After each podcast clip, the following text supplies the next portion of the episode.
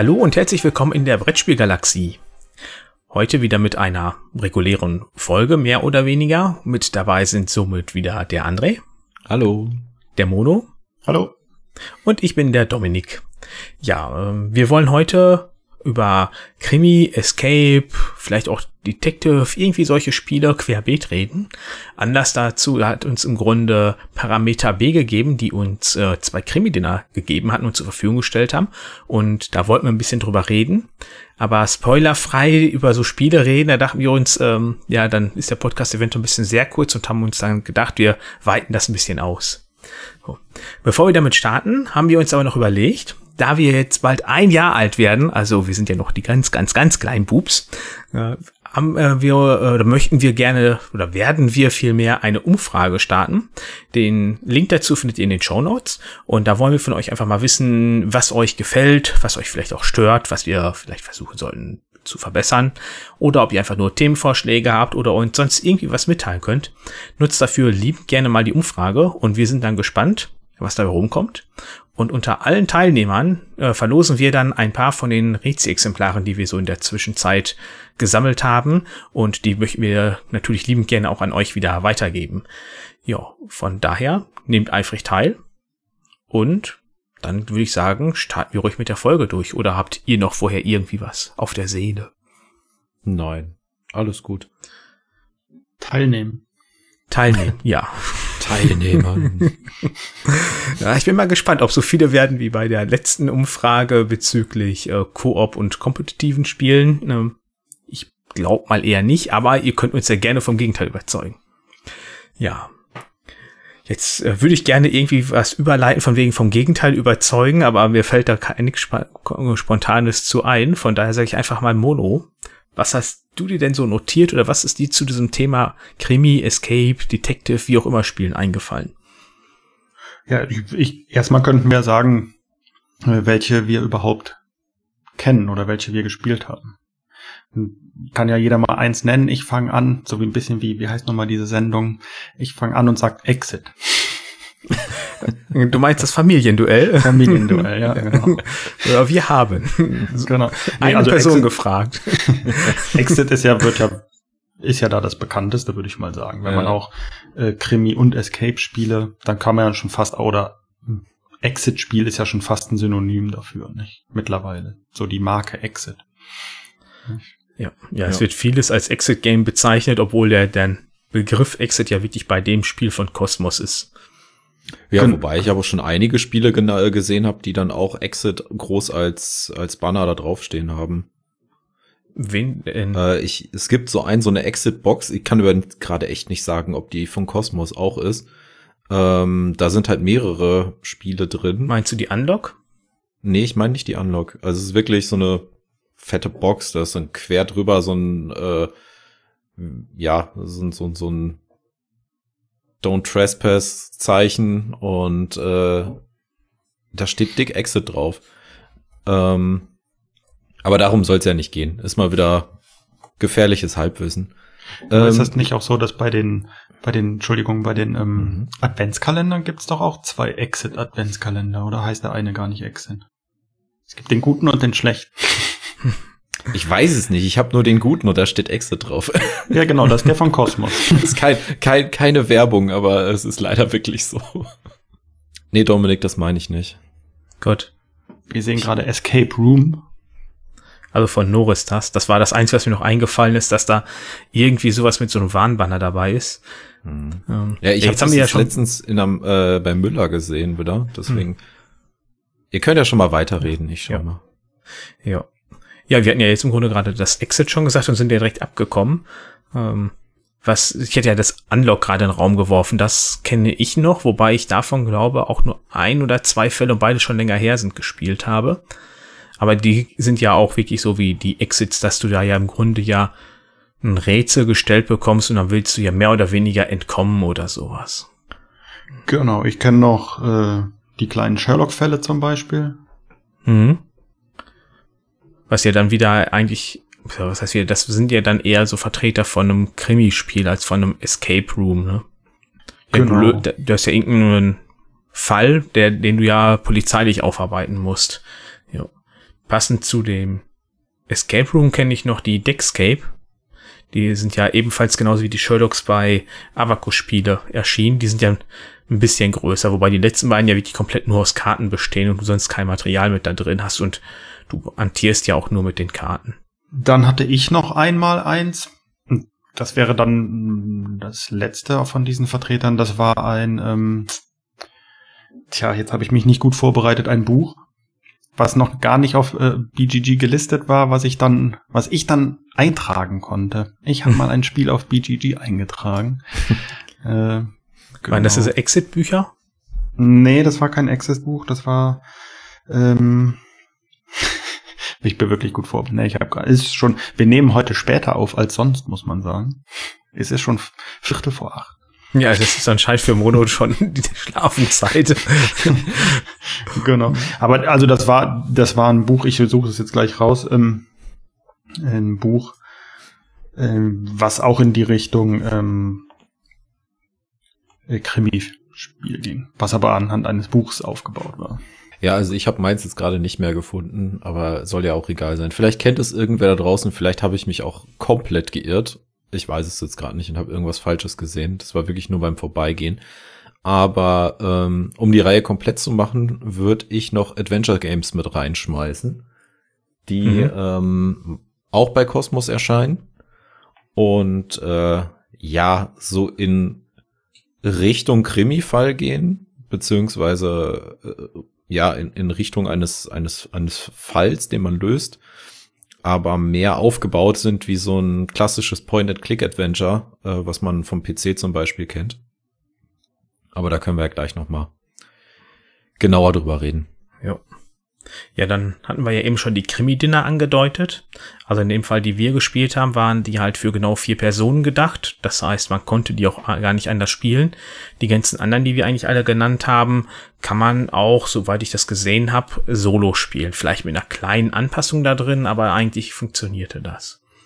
Und André, du hattest noch ein anderes aufgeschrieben, wo es mittlerweile vier Stück von gibt, die alle gutes Licht erfordern. Du spielst auf Mikro Makro an, ne? Genau.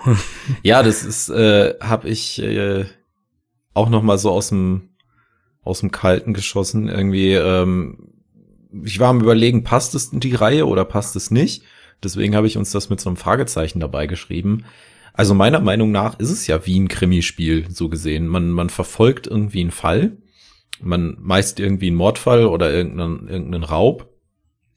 Und äh, untersucht das aber dann nicht vorwärts, so wie in den ganzen anderen Spielen, sondern rückwärts. Also man, man startet beim Geschehenen und guckt dann oder verfolgt dann den Täter zurück äh, zum Start. Oder beziehungsweise verfolgt alles zurück zum Start, um rauszufinden, was denn überhaupt passiert ist oder wer es war. Ja, da ist ja der größte Unterschied eigentlich, dass du nur so einen riesen Papierplan im A0-Format mhm. vor dir liegen hast und damit entsprechend dann einfach nur guckst und du sonst überhaupt kein Material hast. Das heißt, du deckst, gut, du hast auch diese Karten, die dir Hinweise geben, wobei es auch ein großer Reiz ist, wenn du selber guckst, wie ist dieser Fall konstruiert, ohne die Karten wirklich dafür zu nutzen, die dir im Grunde nur so eine kleine Hilfestellung immer wieder geben, in welche Richtung mhm. du weiter gucken sollst. Ja. Aber Merkmal von diesen ganzen Spielen ist meiner Meinung nach auf jeden Fall, eigentlich sind sie doch so gesehen wertlos, wenn man es einmal gespielt hat, oder wie seht ihr das? Und mit wertlos meinst du, dass man keinen Reiz hat, es nochmal zu machen, weil man weiß, genau. was man machen muss, ne? Im Endeffekt ja. nur ein Staubfänger im Regal.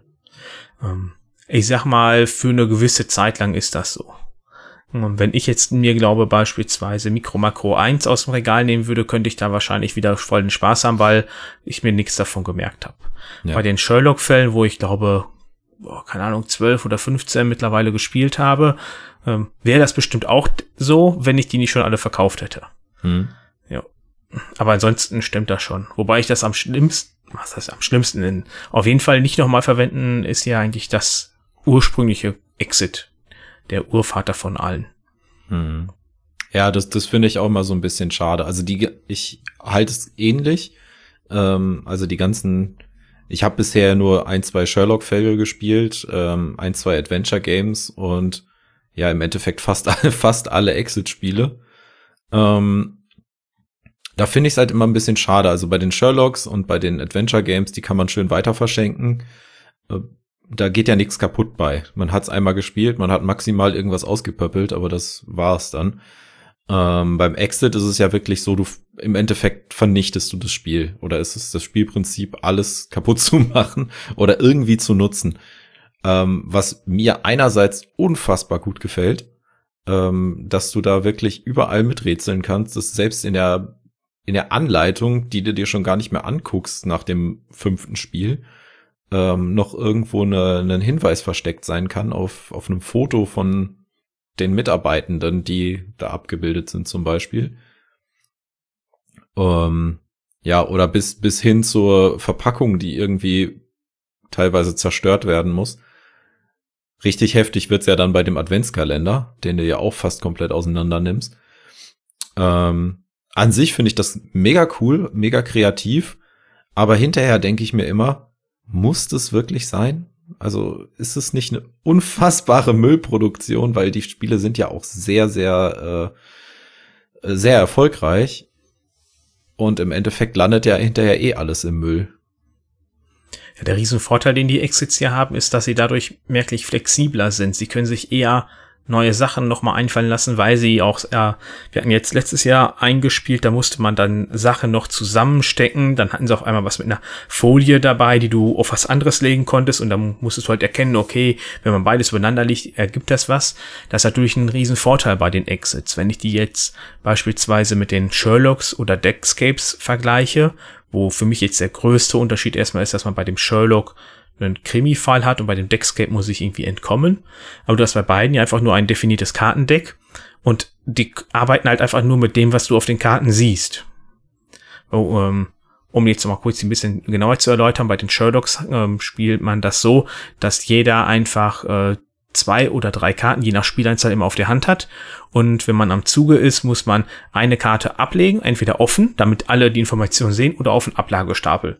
Und man darf im Grunde nur über das gemeinsam reden, was alle gemeinsam sehen. Und auf von den Handkarten ist immer irgendwas markiert, worüber man reden darf. Was aber eigentlich meistens verwirrend ist und nicht weiterhilft. So haben sie die Stichwörter dann immer gewählt.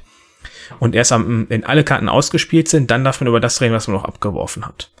Und bei den Deckscapes äh, ist es so, dass halt der, ein Kartenstapel immer von oben abgearbeitet wird. Zwischendrin heißt es mal, okay, jetzt Bilder aus den nächsten, bla bla bla, wie viele Karten, drei Stapel und dann kann man sich da durchrätseln. Das ist im Grunde dann noch da der Unterschied. Wenn ich da bei den ähm, Sherlocks einhaken darf, mal kurz. Ähm, ist es ja so, dass man zufällige Handkarten am Anfang bekommt, nicht? Ja, genau. Die, also das, äh, die Eins liegt aus, die sind halt durchnummeriert ähm, und dann war es das einfach. Ja. Also man hat zufällige Karten am Start und das System funktioniert auch, aber es gibt ja bei all diesen Spielen, da reden wir vielleicht ja auch nochmal drüber, eine, eine, irgendeine Art von, von Punktewertung oder wie erfolgreich man war. Ne? Manchmal ist es die Zeit oder wie viele Fehler man gemacht hat oder was auch immer. Und bei den Sherlocks habe ich manchmal das Gefühl, es ist ja so, dass man bestimmte Karten nicht weglegen darf, ne, wenn ich mich richtig erinnere. Beziehungsweise umgekehrt. Wenn du die falschen draußen hast, bekommst genau. du Minuspunkte. Genau, dann kriegt man nachher Minuspunkte. Und ich hatte bei manchmal das Gefühl, das hängt ein bisschen von den Startkarten ab. Wenn man, man hat dann vielleicht am Schluss die richtige inhaltliche Lösung, hat aber mal ein, zwei falsche Karten gespielt und ist dann, ist dann dadurch schlechter. Oder man kann auch komplett auf die, häufig war, war es auch so, dass es zwei verschiedene Möglichkeiten gibt, nicht? Also eine. Genau, es gibt da zwei, ich glaube, einmal hatten wir vielleicht mit dreien Möglichkeiten, auf die du halt gehen kannst, also so ähm, mögliche Verzweigungen, die die Geschichte dir anbietet und wenn du da ganz am Anfang halt auf den falschen setzt, dann hast du halt Pech gehabt. Ja. Also das ist so eine, eine Kritikpunkt ein kleinerer von mir bei den, bei den Sherlock-Fällen. Aber auf der anderen Seite sind die auch schnell gespielt, ist jetzt auch nicht so, dass man da jetzt ja viel Zeit investieren muss. Ich, wir waren immer unter einer Stunde auf jeden Fall locker. Achtest du dann wirklich auf diese Punktewertung? Also bedeutet dir das was oder ist das für dich eher so Nebensache, die du mitnimmst, aber hat für dich jetzt nicht so die Bewandtnis? Also die bedeutet mir in dem Fall, wie wenn wir können auch jetzt da natürlich, wie bei den meisten Exit-Spielen, ist mir die da nicht so wichtig tatsächlich, sondern mehr die Story an sich. bei den Sherlocks zum Beispiel, den Krimi-Fall zu lösen. Ähm, aber man ärgert sich natürlich doch manchmal. ne, aber ist jetzt nicht so, dass ich, ja, man ärgert sich schon manchmal. Ich weiß nicht, wie ist das bei euch? Ist euch das da wichtig? Bei, bei den klassischen Exits ist das die Zeit, nicht? Oder also Hilfekarten und Zeit. Ne? Genau, du bei den klassischen Exits hast du am Ende eine Sternewertung und je nachdem, wie viel Zeit du gebraucht hast und wie viele ähm, Hilfekarten du gebraucht hast, äh, ja, kriegst du halt bis zu zehn Sterne, glaube ich. Ähm, da ich das gerade auch nicht genau weiß, merkt man ja schon, dass mir das relativ egal ist. Ähm, das Einzige, was bei mir mittlerweile so ist, dadurch, dass man halt schon sehr viele Exits gespielt hat, ähm, ich habe so ein bisschen selbst den Ansporn, möglichst wenig Hilfekarten zu nutzen. Also erstmal auszuprobieren, weil man die meisten Mechaniken, manche wiederholen sich ja auch, und äh, die Zeit zu schlagen. Also das ist so das, der, der Ansporn, den ich neben, neben der Story, die, die meistens auch wirklich echt gut sind, ähm, die ich da noch habe. Also wir haben auch eigentlich immer die, die Cosmos-App dabei laufen. Und äh, da hat man ja dann die Uhr und thematisch passende Musik im Hintergrund. Und äh, das, das ist dann noch mal so ein zusätzlicher Reiz, den ich finde bei den Exit-Spielen. Aber keine Ahnung, wie viele gibt's da mittlerweile? Da gibt's doch bestimmt schon 15 oder so.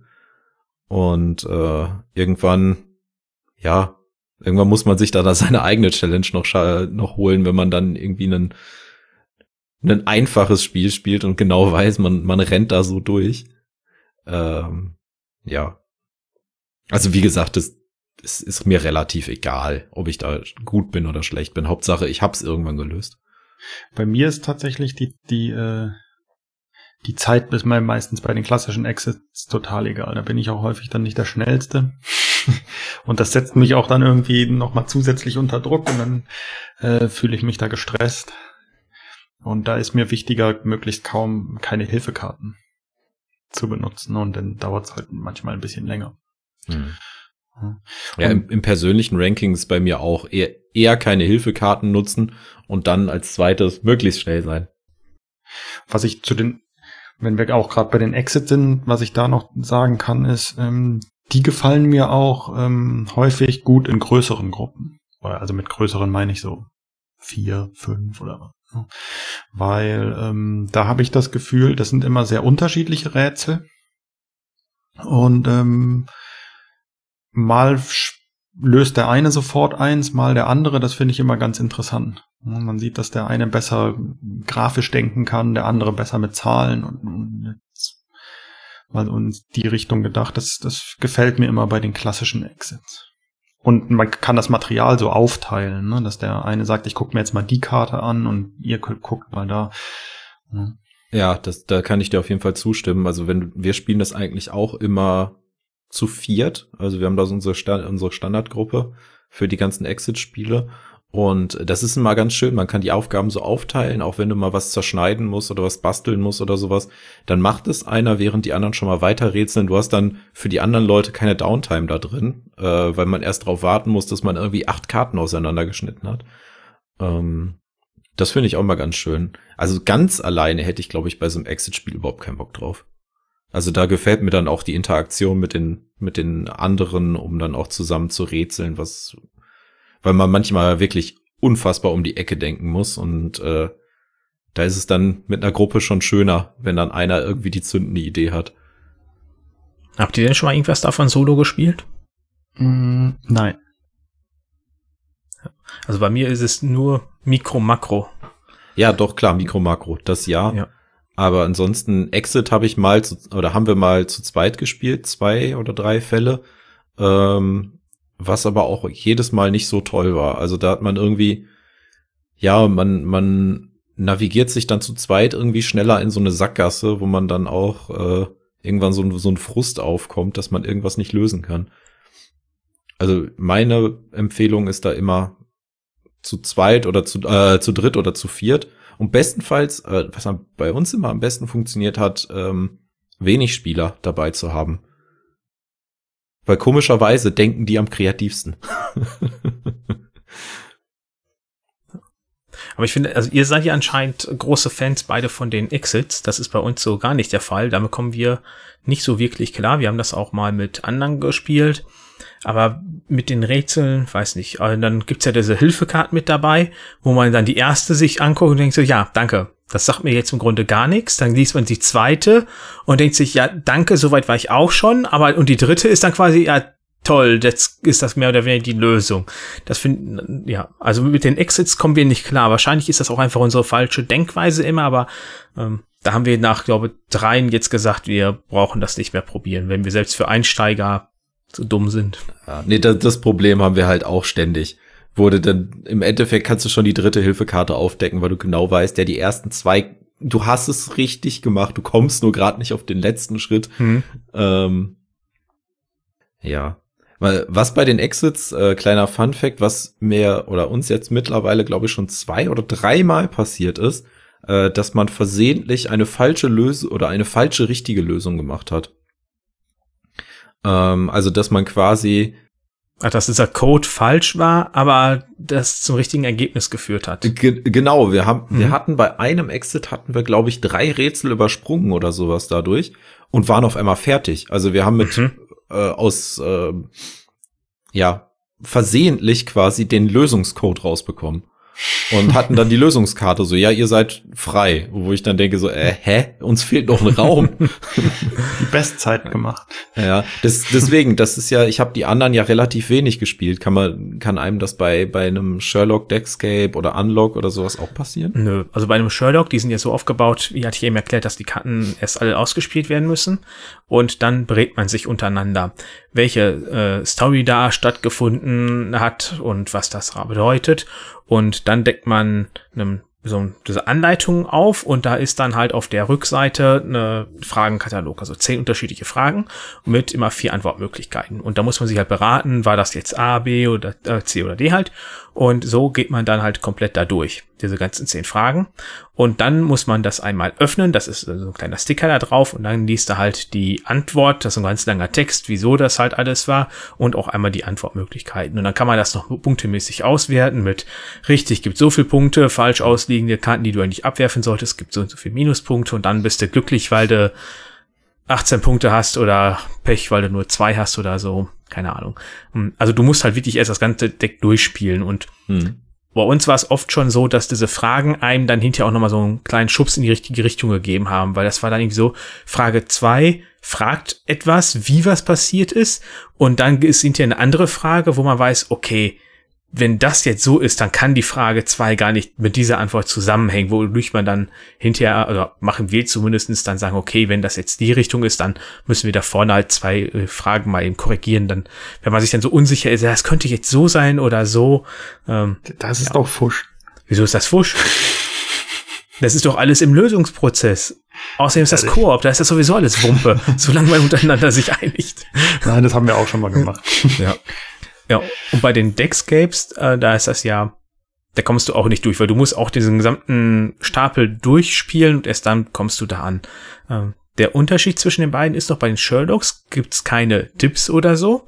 Da machst du entweder die Fragen hinterher richtig oder falsch. Aber bei den Deckscapes gibt's immer noch so eine kleine Hilfe. Ja. Das ist halt da der wesentliche Unterschied. Und die beiden, da kommen wir auch mächtig besser mit klar. Mit der Denkweise und wie das ist. Da haben wir Spaß dran. Da spielen wir auch, gerade bei den Sherlocks eigentlich, versuchen wir alle immer durchzuspielen. Ähm, ich glaube, jetzt die letzten drei fehlen uns noch. Ähm, und bei den Deckscapes, da haben wir erst letztes oder vorletztes Jahr mit angefangen. Da machen wir hin und wieder einfach mal ein. Und bei den Exits, wie eben gesagt, sind wir komplett raus. Wie ist es denn bei euch mit den Unlocks? Habt ihr die mal gespielt?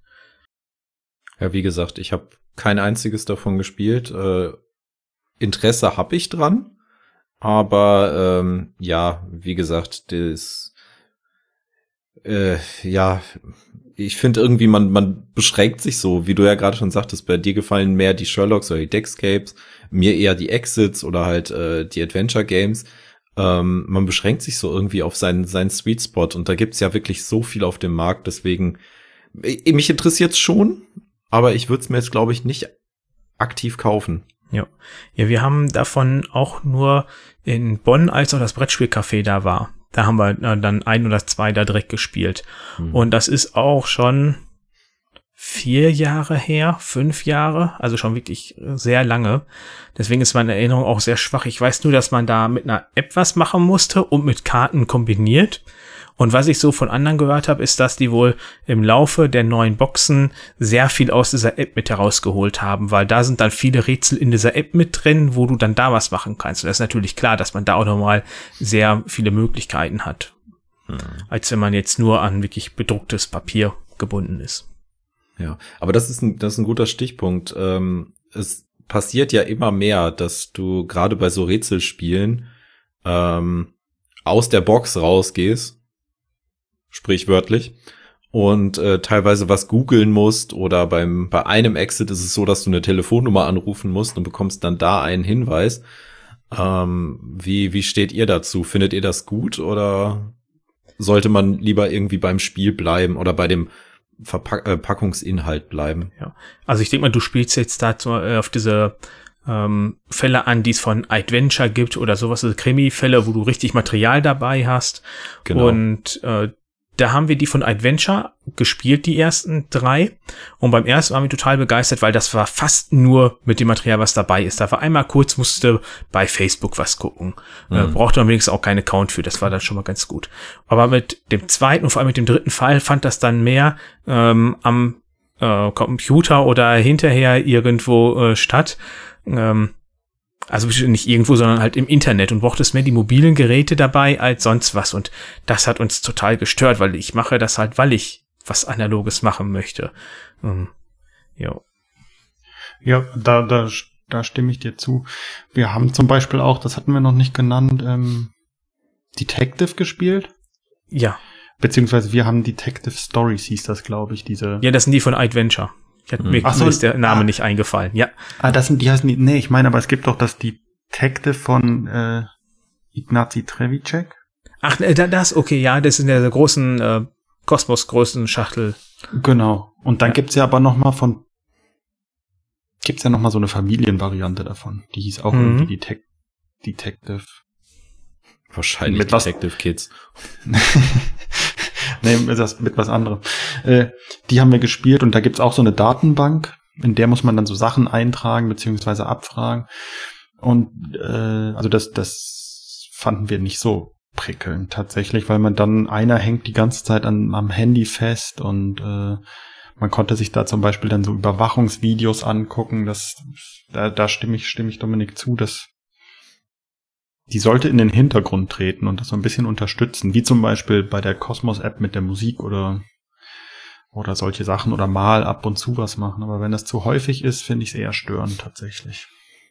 Ja, vor allen Dingen, also ich hatte halt auch, wie Dominik eben schon sagt, ich habe oft das äh, von Adventure angespielt, weil ähm, das hattest du mir ja damals mal geliehen und das haben wir ja fast abgebrochen, weil äh, man nur noch am Googeln war und man, man geht dann wirklich, man wird dann, oder ich werde dann so paranoid, dass ich denke, ich muss jetzt alles googeln. Ich muss jetzt überall, muss ich irgendwas nachsuchen. Und das machte mir dann auch gar keinen Spaß mehr. Also, das Beispiel jetzt bei, beim, bei dem Exit-Game, wo du wirklich eine Telefonnummer anrufen musstest, war in dem Kontext witzig. Ähm, habe ich mich aber während des Spielens einfach nicht getraut, weil das war auch, glaube ich, das erste oder zweite Exit, was wir gespielt haben. Und wo wir dann alle da saßen und sagten, wir können doch jetzt nicht einfach irgendeine Telefonnummer anrufen, die uns dieses Spiel ergibt. Mhm. Also in dem Umfang finde ich das auch vollkommen okay, auch wenn ja. du mal kurz was im Internet recherchieren müsstest oder ja. so. Ja. Und um mal kurz zurück auf diese Fälle zu kommen, wie sie von Adventure gibt, da gibt es ja auch noch viele andere. Aber alle, die ich mir dann angeschaut habe, waren so, dass man sehr viel im Internet recherchieren musste. Deswegen ähm, kennt die auch von uns keiner, weil wie ihr gerade gehört habt, sind wir alle kein Fan davon und deswegen können wir dazu nichts sagen, weil wir sie nicht gespielt haben, aus eben mhm. genau diesem Grund. Ähm, wir wissen auch, dass es wahrscheinlich noch viel mehr gibt als, als das, was wir jetzt hier gerade besprechen, aber wir wollten uns halt auch auf das beschränken, worüber wir vernünftig was sagen können. Ja, was wir zumindest ja. mal gespielt haben oder uns genau. angeschaut genau. haben. Ja. Ja, und auf deine Frage zu Unlock, ähm, das will ich immer mal noch spielen. Ich habe auch schon eins hier. Das habe ich letztes Jahr zum Geburtstag bekommen. Äh, das liegt noch auf Das ist ja noch nicht lange her. Nee, der, ist ja bald wieder. Ja. ja aber da, daran, daran merkt man vielleicht auch, dass ähm, wir spielen Krimi und, und Rätselspiele, Exit-Spiele nicht, nicht so häufig. Das ist nicht unser, unser favorisiertes Genre. Ja, aber das Phänomen habe ich auch. Ich habe hier in meinem Schrank immer noch ein original verpacktes Adventure-Game liegen. Wir haben uns das damals gekauft und die Gruppe, mit der wir unser Exit, äh, unsere kleinen Exits abends immer, äh, Exit-Abende immer gestartet haben, ähm, ja, die haben wir jetzt halt auch mit ein bisschen größeren Spielen angesteckt oder Kennerspielen angesteckt und dann wird da lieber was anderes gespielt als das nächste Exit. Irgendwie was machst du auch sowas? Ja, tut mir leid, du färbst ab. Finde ich ein positives Abfärben. Ja. nee, das, deswegen, äh, also das ist, glaube ich, auch so ein kleines Phänomen. Die, diese Spiele äh, kriegt man, glaube ich, wirklich gerne geschenkt. Ähm, und wenn man, wenn, wenn die anderen wissen, ach, die haben irgendwas mit äh, ein Fable für, für Brettspiele und dann kann man gerne sowas schenken. Also ich könnte mir auch gut vorstellen, dass ein großer Prozentsatz von dem Verkäufen dieser ganzen Krimi- und Exit-Spiele ähm, auf, auf Geschenk oder auf Geschenkkäufe hinauslaufen könnte. Ich kann mir vorstellen, dass dadurch viele Leute angefixt werden und dann halt auch viel dann äh, in Serie nachgekauft wird, vor allem weil ja die meisten davon wirklich Mengen mittlerweile haben in ihrer ganzen Reihe oder Portfolio. Jetzt haben wir ja schon eine gute halbe Stunde über diese ganzen Spiele gesprochen und haben am Anfang gesagt, der eigentliche Anlass waren die Krimi-Dinner von Parameter B. Von daher würde ich gerne jetzt so den letzten Part denen widmen. Gerne. Ähm, dann schauen wir mal, wie der Mono uns jetzt löchert, weil da das Krimi-Dinner für genau vier Personen sind und der Mono anderthalb Stunden von uns weg wohnt, haben André und ich das jeweils mit unserer Partnerin gespielt. Und der Mono fällt jetzt entweder in Schweigen oder er löchert uns noch. Ich hoffe natürlich letzteres. Ja, ich fände ja ganz gut, wenn einer von euch beiden mir das schmackhaft anmachen will und der andere will es aus, mir, mir ausreden. Ich glaube, das wird nicht aufgehen. Das, das nee, leider nicht. nee. Spoiler vorab, uns hat's beiden sehr gut gefallen. Ähm, wobei ich aber auch ironisch oder nicht ironisch? Nee, also überhaupt nicht ironisch. äh, okay. Also ich hab, ich hatte richtig, richtig Spaß dabei. Du hattest ja auch Spaß dabei, weil du nicht immer der Idiot warst, der von allen gehasst wurde. Ja, genau. Ich hatte richtig Spaß dabei, weil ich der Idiot war, der von Dominik immer gehasst wurde. Ich war immer dein Gegenspieler. Ähm, also das, was wir jetzt erzählen, ist spoilerfrei. Also das erfahrt genau. ihr halt schon am Anfang mit den ersten Infos, wie ihr euch auf den Abend vorbereitet. Genau, also, das, das ist auch ein guter Part, um einfach mal anzufangen. Also äh, dieses Krimi-Dinner an sich, ähm, das besteht einfach aus einer Box. In dieser Box sind ähm, acht Hefte drin einmal vier Hefte, die man vor dem eigentlichen Abend austeilt an die jeweiligen Mitspielenden, ähm, wo dann ja allgemeine Informationen zu den Charakteren, zur Hintergrundsituation und äh, zum eigenen Charakter sind. Und am, tja, am Tag selber, wenn man das Krimi-Dinner dann spielt, äh, dann bekommt man noch mal andere Rollenhefte, nenne ich sie, ähm, wo dann genau drin steht, ja, du bist der Mörder, äh, du bist unschuldig und äh, so ein paar Geheimnisse, die die anderen nicht äh, wissen sollen oder etwas, was du herausfinden sollst und so weiter. Und dann ist das so, weil das ja auch Krimi-Dinner heißt zum Beispiel, wäre eine Frage von mir, ist dann das Dinner vorgegeben oder das sucht man sich selber? Also ist das wirklich auch dann ein Dinner, trifft man sich zum Essen und dabei findet dann das Spiel statt? Also, um ehrlich zu sein, wir haben es ohne Essen gespielt. Ähm, aber man kann es, man kann es gut miteinander verbinden. Ähm, du kannst, das ist auch ganz cool bei Parameter B äh, gemacht. Äh, du kannst auf die Homepage von denen gehen und äh, die bieten dir dann äh, passende Gerichte an, also passende äh, Kochrezepte an für die jeweiligen Fälle. Also die sind dann auch so ein bisschen auf die ähm, auf die Szenarien ausgelegt aber es ist jetzt nicht thematisch irgendwie eingebaut, dass du isst dabei. Das wäre auch mein einziger Kritikpunkt an den Spielen. Also im Grunde sind die so aufgebaut, dass man einfach die ganze Zeit ein Gespräch führt. Ähm, man hat da seine Äftchen, die sind in mehrere Kapitel unterteilt und dann bekommt man immer so Regieanweisungen, was man jetzt erzählen soll, äh, was man auf keinen Fall erzählen darf ähm, und wa was dann halt quasi die anderen versuchen sollen herauszufinden. Und irgendwann kommt man dann an einen Punkt, wo man merkt, okay, jetzt sind alle so ein bisschen raus oder man verfällt in so eine Wiederholungsschleife, dann weiß man, okay, wir sind jetzt im Grunde am Ende vom Kapitel angekommen, wir können jetzt uns dem nächsten Kapitel widmen. Da muss man noch mal kurz so ein bisschen in dem nächsten Kapitel dann wieder reinlesen und dann geht das im Grunde weiter. Aber das ist schon echt cool gemacht. Aber das geht dann mehr so in die Richtung, Rollenspiel. Also ja, genau. Ja, ja, das ist. Also äh, in deinem Heftchen am Anfang, äh, da steht dann auch so Hinweise, wie man sich medial verkleiden sollte oder sowas. Also wir hatten jetzt äh, gespielt einmal der Mörder ist immer der Gärtner und Irren ist tödlich. Das Irren ist tödlich spielt in einer Psychiatrie und da stand zum Beispiel, wir sollen im Idealfall alle weiß gekleidet äh, kommen. Ähm, bei dem anderen, äh, der Mörder ist immer der Gärtner, war ich zum Beispiel dann ein sehr erfolgreicher Geschäftsmann und zum Beispiel, ich habe hier gerade das Rollenheft, also wieder spoilerfrei. Ähm, das mag ich. Ähm, zum Beispiel dann mein Sportwagen, meine Villa oder äh, mein Lieblingskleidungsstück ist mein leider geiler Businessman-Anzug. Ähm, und äh, das stand da bei jedem so ein bisschen drin. Und dann hatte ich mir halt meinen normalen Anzug angezogen. Ähm, meine Frau war dann eine, die so ein bisschen ähm, angehaucht war mit spirituell und sowas. Äh, die hat sich dann bei einer ähm, indischstämmigen äh, Freundin äh, ein bisschen Kleidung dafür geholt, dass sie halt äh, das anziehen konnte, weil sie war Geschichte, also für die Geschichte jetzt ein paar Jahre in Indien und hat halt die Kultur mit übernommen. Ja. Sowas war dann halt mit dabei, dass man das halt übernimmt. Und klar, du kriegst auch Hinweise, wie dein Charakter so ein bisschen sein soll, dass du versuchst natürlich dich darin wiederzufinden oder sowas. Aber das, das lebt dann auch davon, dass, dass alle das mitmachen. Also dieses, das liegt ja, das liegt ja auch nicht jedem, sage ich mal. Oder genau. das möchte ja auch nicht jeder machen. Also man muss versuchen, diese Rolle so ein bisschen auszufüllen und sich nicht nur auf das Spiel oder den Fall an sich Richtig. zu konzentrieren. Also du versuchst diese Rolle auszufüllen. Ich glaube, so richtig konnte das keiner von uns vieren, aber es hat halt trotzdem Spaß gemacht, weil dadurch, dass du da hingeleitet wurdest und auch was dir so angeleitet wurde zu sagen oder nicht zu sagen, hast du dich schon immer mehr in deine Rolle eingefunden und wusstest, wohin das Ganze führt und ähm, dass du automatisch das mach, machen musstest. Also meine Frau hat jetzt in dem letzten mit dem Irren ist tödlich was dabei, wo sie sagte, da hatte sie null Plan von. Das, diesen Aspekt hat sie dann rausgelassen. Aber das war jetzt auch nicht so, dass ich sagte, ja, deshalb hat das ganze Spiel darunter gelitten. Also, das war jetzt halt ein Aspekt, der hätte das vielleicht noch ein bisschen interessanter und witziger gemacht, aber jetzt nicht so, dass ich sage, oh toll, jetzt hat sie ihre Rolle überhaupt nicht vertreten.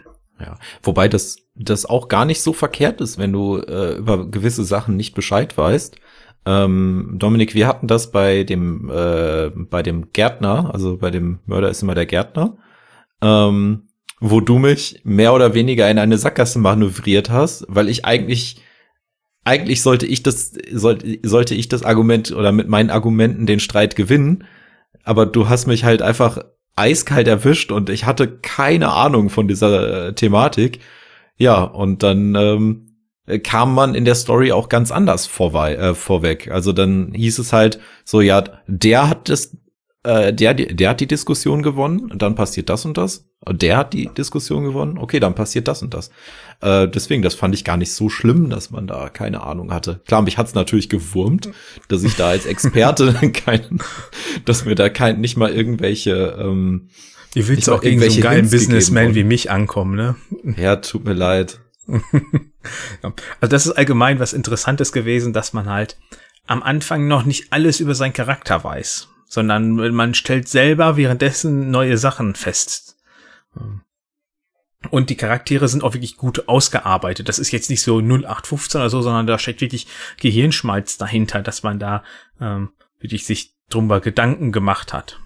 Also ich habe leider noch nicht ganz genau verstanden, wie es funktioniert. Also ich habe jetzt mitgenommen, es ist so ein, es hat einen großen Rollenspiel, also jetzt nicht im Sinne von den Rollenspielen Anteil. Und dann gibt's mehrere Kapitel.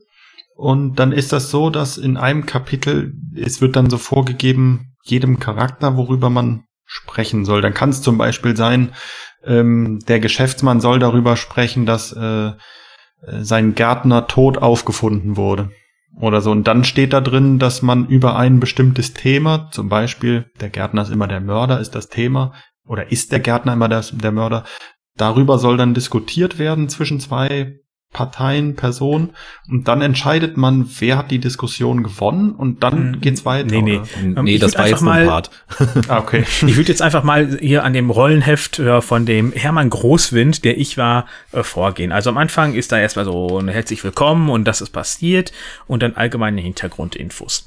Also bei dem Fall war das einfach so, wir sind alle da Kleingärtner in so einem Kleingärtnerverein und da ist halt der Vorsitzende ermordet worden. Und wir sind jetzt alle die Hauptverdächtigen.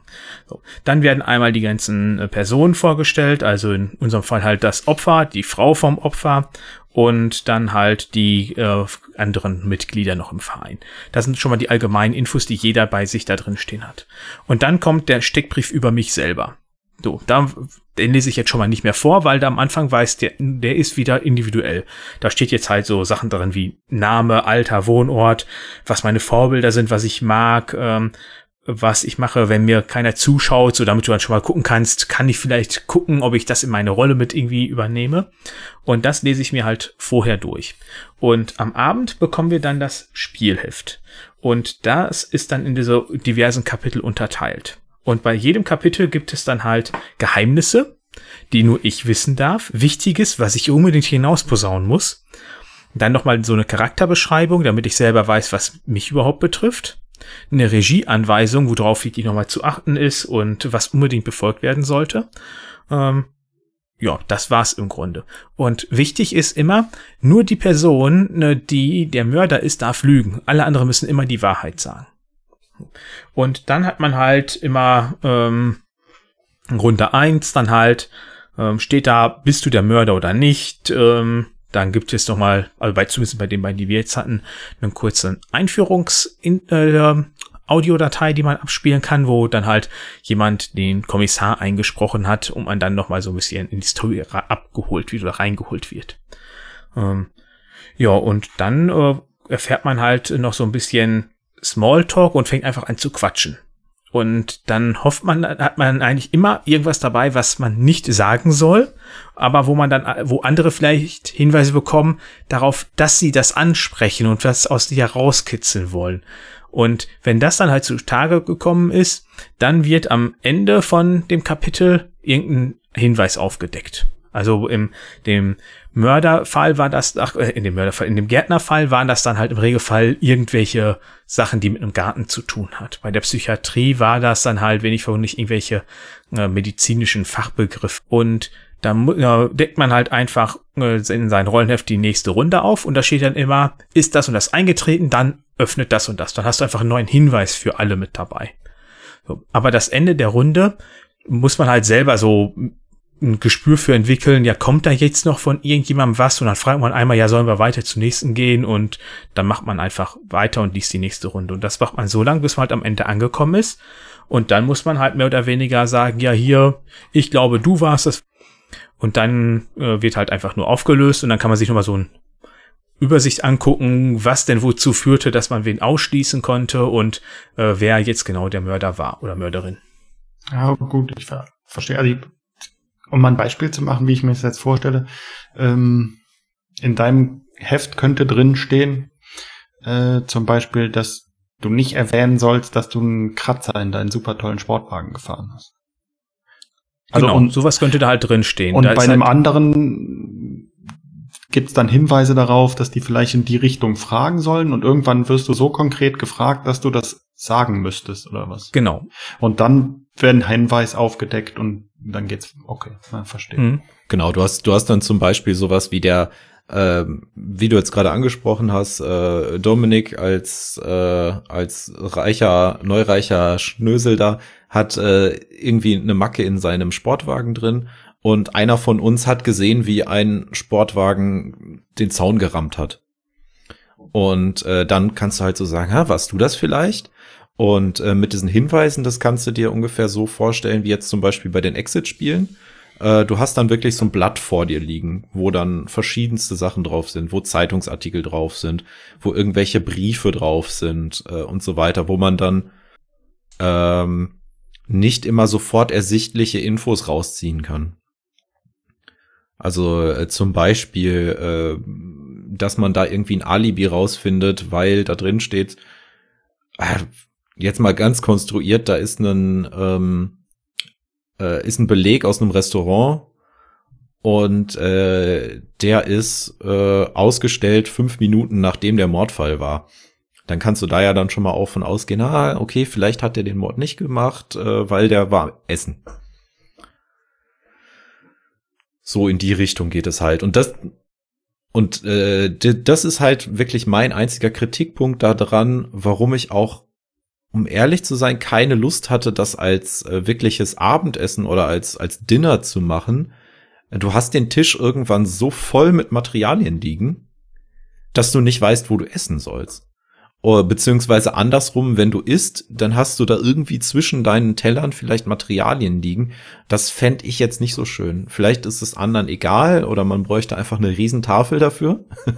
oder man, man macht es halt so, dass man, weiß ich nicht, zwei Kapitel spielt, räumt den Tisch dann ab, isst Eingang, spielt dann wieder zwei Kapitel. Wie auch immer, also das, das haben wir halt so nicht gemacht. Wir haben es dann in einem durchgezogen. Ich fand es jetzt aber auch nicht schlimm, also es hat jetzt keinen keinen Abbruch getan. Nö, also mir hat das Essen dabei wirklich nicht gefehlt. Das war halt ein schöner Abend, den wir hatten. Wir haben, glaube ich, immer so zwei bis drei Stunden gespielt. Ja, drei ähm, Stunden waren es auf jeden Fall immer. Ja. ja. Und dann, mal, den einen konnten wir halt noch im Sommer schön bei super Wetter draußen spielen. Ähm, das war halt echt mal was ganz anderes und locker. Man, ja, man muss ein bisschen offen dafür sein, dass man in so eine Rolle reinschlüpfen möchte. Und hattet ihr dann noch das, hattet ihr dann das Gefühl, dass die, ähm, dass das Spiel so ein bisschen in den Hintergrund tritt, also dass man dann mehr so in der Rolle oder war es dann doch noch so dadurch, dass man irgendwann das Kapitel wechseln musste, das so, so ein bisschen mecha mechanisch, sag ich mal. Mhm.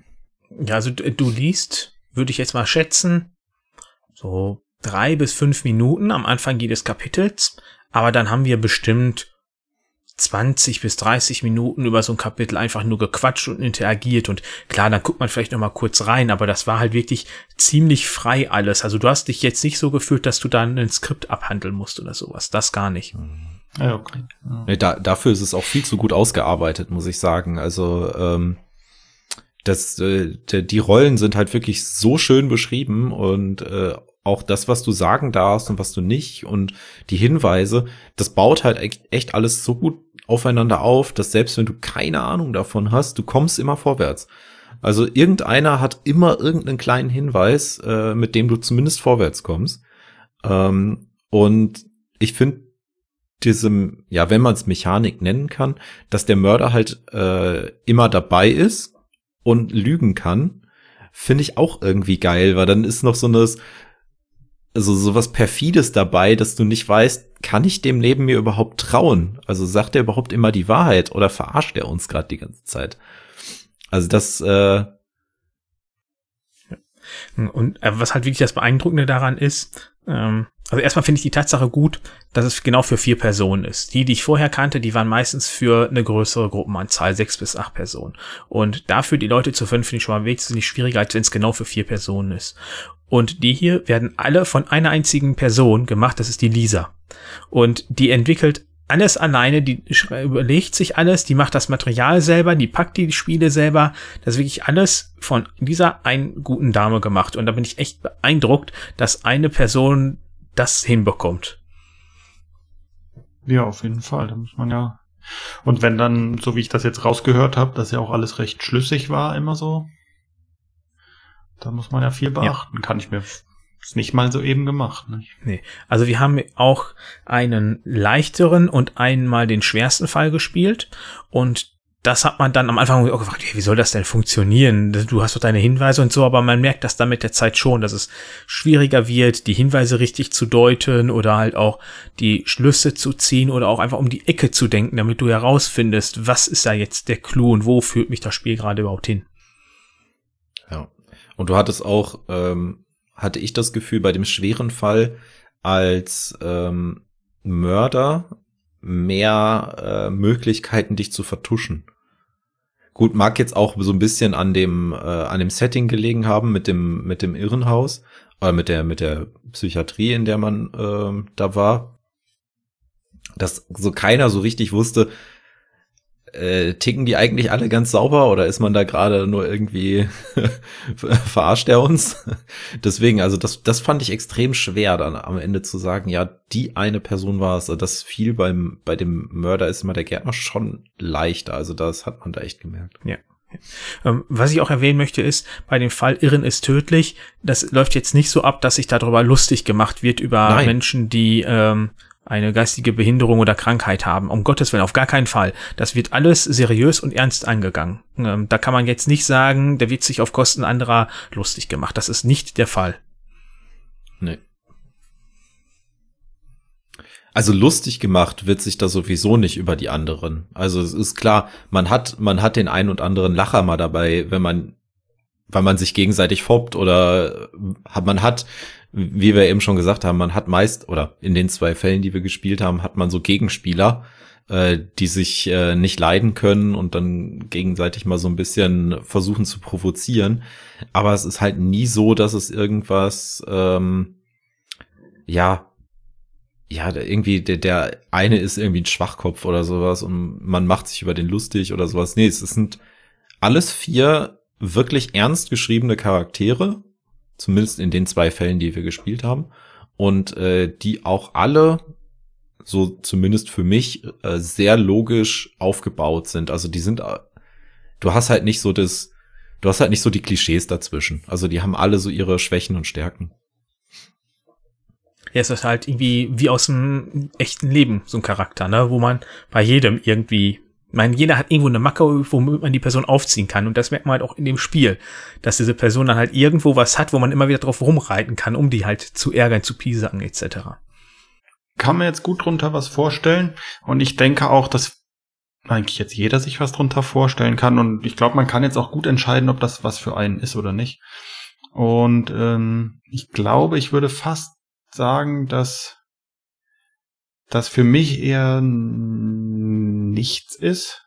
Nicht, weil ich glaube, dass das schlecht ist, aber das äh, mit, mit so die, dieser Rollenspielaspekt. Ja? Der würde mich, das würde mich ein bisschen abschrecken. Hm, ich kenne das zum Beispiel von, das wäre dann bestimmt was für euch, von so Hotels. Das war auch mal bei uns in der Nähe. Ähm, da gab es auch so ein Event für eine ganz große Gruppe. Ich weiß nicht, wie viele Menschen da waren, 100 Stück oder so. Und die haben so einen Mordfall äh, über ein ganzes Wochenende gelöst. Ne, da war das ganze Hotel ausgebucht.